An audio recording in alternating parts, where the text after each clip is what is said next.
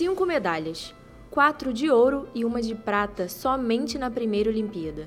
Só em campeonatos mundiais, Simone Biles ganhou 25 medalhas, sendo 19 delas de ouro.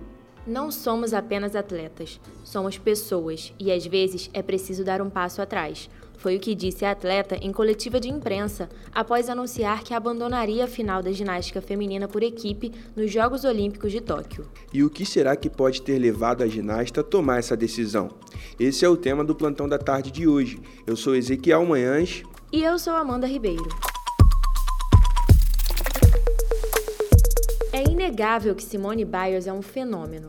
A ginasta de 24 anos coleciona medalhas e virou referência no esporte. Mas, nos Jogos Olímpicos de Tóquio, o inesperado aconteceu. Simone abandonou a competição individual geral para cuidar de sua saúde mental. Biles mostrou ao mundo que algumas coisas são mais importantes que medalhas.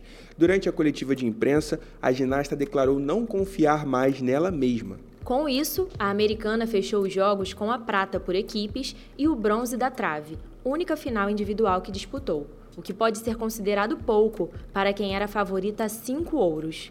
Mas sabemos que é preciso coragem e sabedoria para reconhecer os próprios limites.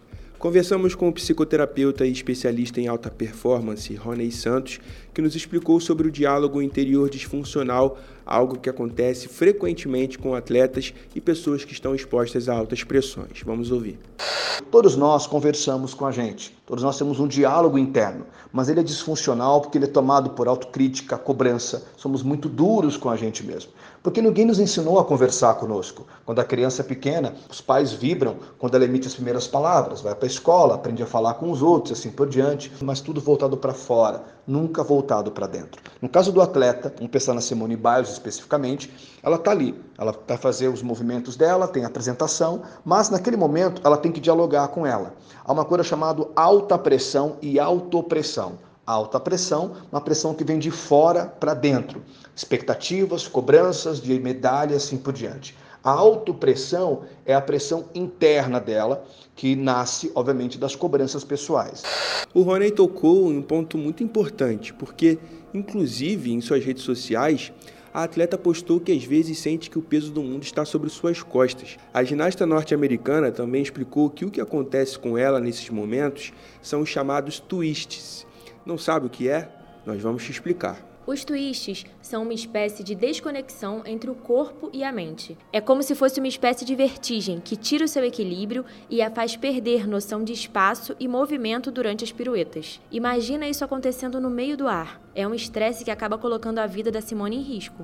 É, e inclusive esse problema já foi relatado por outros atletas, como é o caso da ginasta Jacob Miles, que teve os twists uma vez, o suficiente para que durante um salto ela caísse e hoje está paralisada após ter sofrido uma fratura no pescoço. A ginasta britânica Cláudia Fragapane, de 23 anos, também sofreu o mesmo problema durante um salto mortal, o que a fez cair sobre a cabeça e pescoço, o que resultou numa paralisia temporária. Esses exemplos mostram que o que aconteceu com Simone não é um caso isolado, né? Muitos outros atletas de outras modalidades também passam por problemas de saúde mental como a tenista japonesa Naomi Osaka e o nadador americano Michael Phelps, que já declararam sofrer de ansiedade e depressão. Eu imagino que seja uma rotina muito exaustiva né, de treinos, principalmente nos meses que precedem né, momentos como este, dos Jogos Olímpicos, outros campeonatos também. O Roney Santos explicou para a gente que a pressão interna e a externa do atleta precisam ser balanceadas para que não aconteçam travas psicológicas. Imagine um atleta como um submarino, descendo cada vez mais fundo. Quanto mais o submarino mergulha, a pressão é muito maior lá embaixo.